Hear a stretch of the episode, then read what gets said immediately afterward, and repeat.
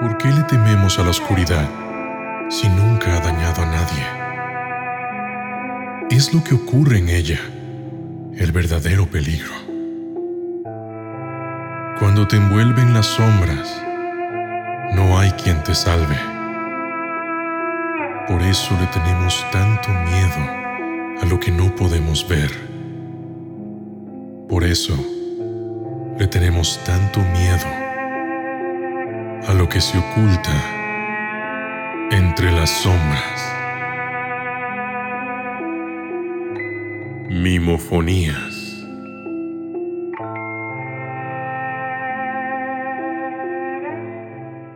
Amigo imaginario.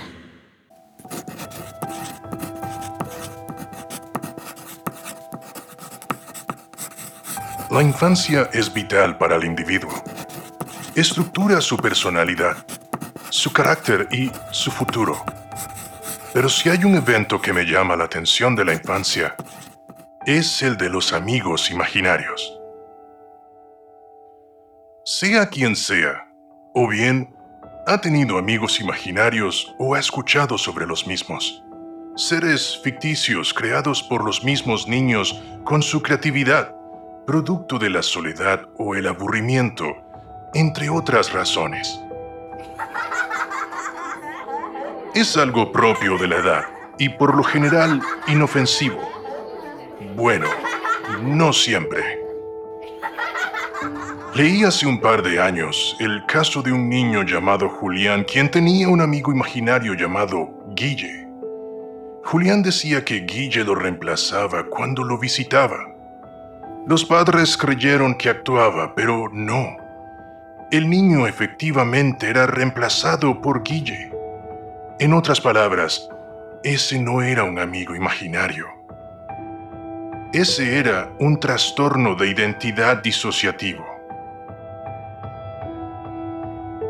Por casos así, quise doctorarme en psicología infantil.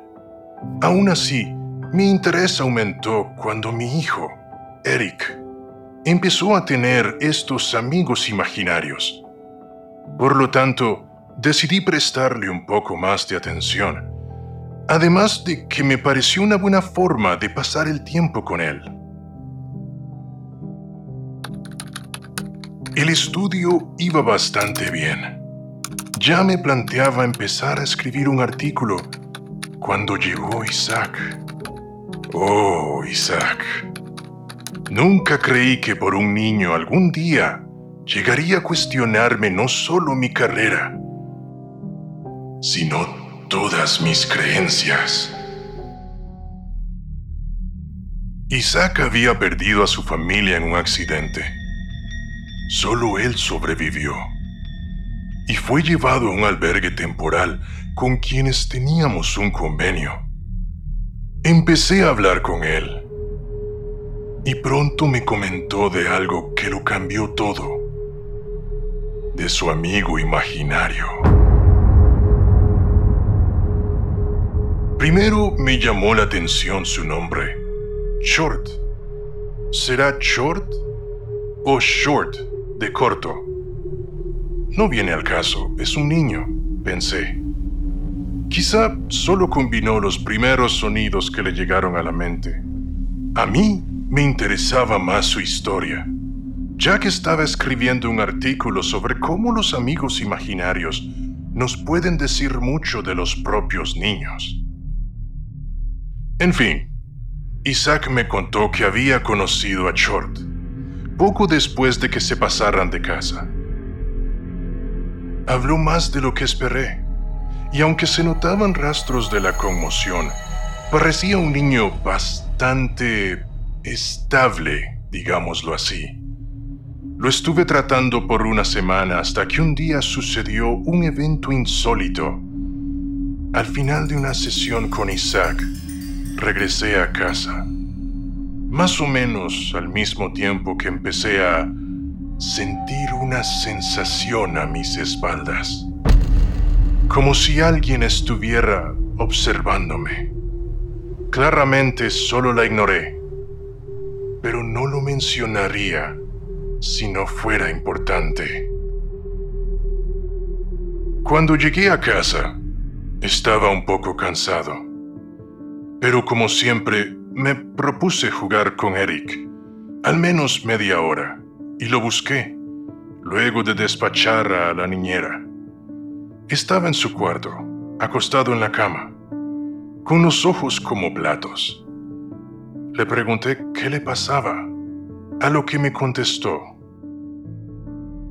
Pa, debes matar a Isaac. O si no, Short nos hará cosas muy malas. Luego me levanté de inmediato. Sentí el escalofrío más aterrador de mi vida.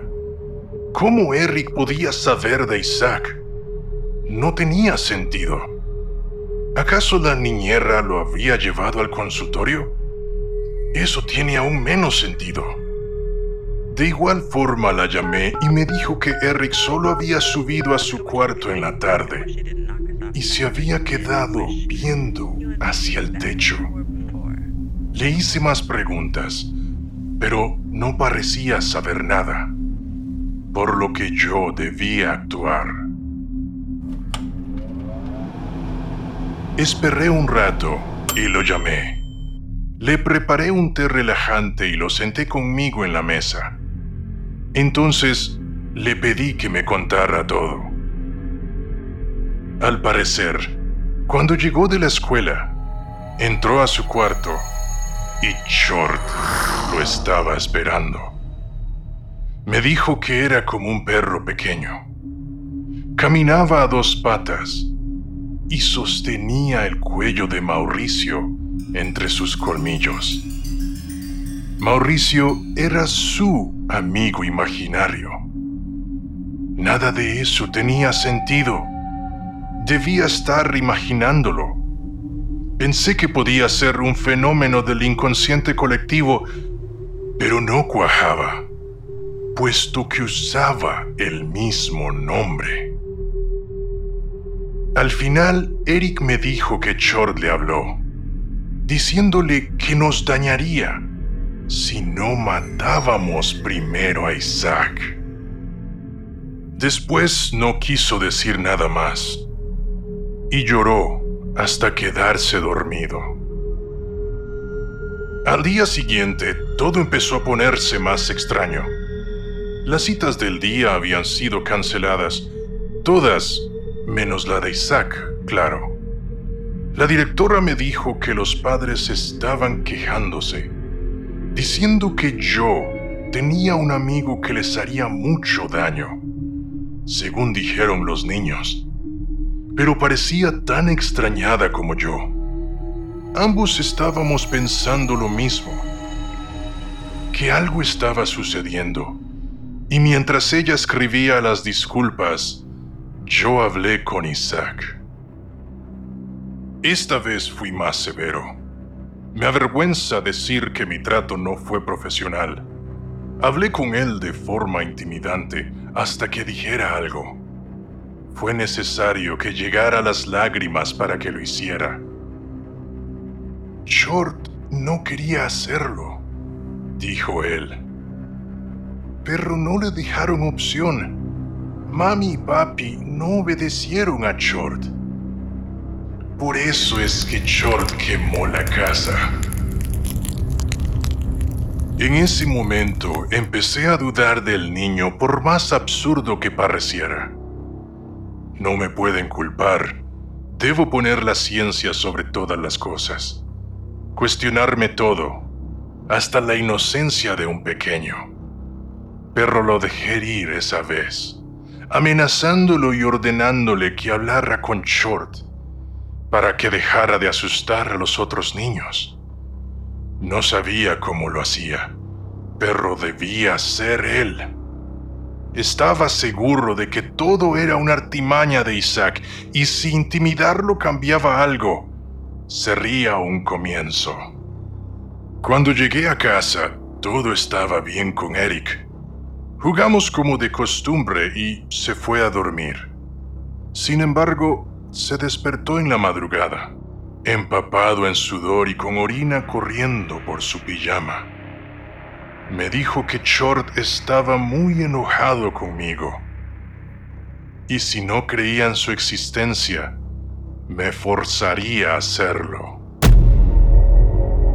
Al día siguiente hablé con Isaac de nuevo, pero al parecer ya Short no le hablaba. Lo dejó en paz. Eso me dio un buen indicio a pesar de la advertencia de Eric. Mientras tanto, la extraña presencia que sentía a mis espaldas aumentaba. Cuando llegué a casa busqué a Eric, quien, muy serio, me dijo, Pa, Short está furioso y hará algo muy malo esta noche. Por alguna razón no pude dormir. Era absurdo pensar que podían hacer algo unos niños, pero no dejaba de inquietarme. Y ahora la presencia en mi espalda regresaba cada vez más seguido y cada vez más fuerte. Tanto que no podía evitar voltearme a cada rato la mañana siguiente. Eso me tenía tan nervioso que me sobresalté con la llamada. Contesté. Era la directora, dándome terribles noticias. Tres de los padres de nuestros pacientes habían sufrido horribles accidentes. Tres casas quemadas. Todos en casa fallecieron, menos los niños. Tuvimos más llamadas alrededor del día. Un padre se había ahorcado por acá. Una madre perdió los frenos por allá. Otro había enfermado. En total, eran diez. Era claro que no era cosa de coincidencia. Esto era absurdo. Decidí llegar más temprano y hablar con Eric. Le dije que si podía conversar con Short. A lo que me contestó. Perro papá, Short está en tu espalda en este momento. Claramente, me heló la sangre. Nunca había tenido una conversación tan seria con él. Le dije que le creía y le pregunté cómo hablar con Short. Y con su vocabulario limitado me explicó. Yo normalmente no podría hacerlo. Necesitaba un espejo y otras cosas. Preparé todo y me senté frente al espejo. Con solo una lámpara y cerré los ojos, llamándolo. Short le concede su presencia a este indigno. Me sentí estúpido justo después de llamarlo. Pero cuando abrí los ojos, estaba en mi espalda, perro en el reflejo. Era un ser bípedo, parecido a un perro, con un rostro deforme de mono y ojos rojos. Hablé con él por horas de horas. Tanto que no me percaté cuando salió el sol. Me habló de su origen y de su mundo me lo describió y vomité de solo escucharlo. No me gusta jactarme de mi fortaleza mental, pero debo decir que me salvó la vida. No cualquiera podría escuchar lo que un ser así tiene para decir. Me habló de por qué podía hablar con niños explicándome con su jerga extraña eventos que solo suceden en tierras extrañas. Y entendí, entendí que solo somos, somos, entendí que nada tiene sentido, que la vida no tiene sentido. Si tan solo supieran lo que nos espera, si tan solo lo supieran. Ahora que yo lo sé, me arrepiento de haber traído a Erika a este mundo. Oh Dios, perdóname. Oh humanidad, divino tesoro, qué broma somos. Solo una maldita broma sin sentido. No puedo permitir que nadie lo sepa, porque ardería hasta el fuego mismo. Quiero vivir en la ilusión de un futuro. Quiero que Eric sea feliz y viva con esperanza, aunque sea una mentira. Esta es la única manera. Esto es lo único que puedo hacer. Negociar tiempo. Hacer un trato con un demonio era menos literal de lo que parecía. Pero ahora mismo debo cumplir con mi parte. Lo siento mucho. Les pido perdón pero también les pido que entiendan a un padre desesperado. Eric es lo único que tengo, lo único que me queda.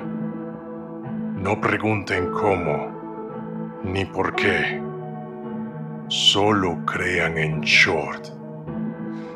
Crean como creo yo. O cosas malas sucederán. Él es real.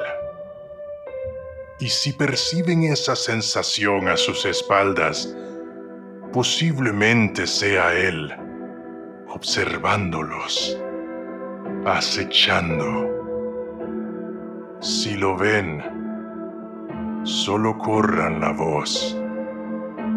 De lo contrario, lo único que correrá será la sangre.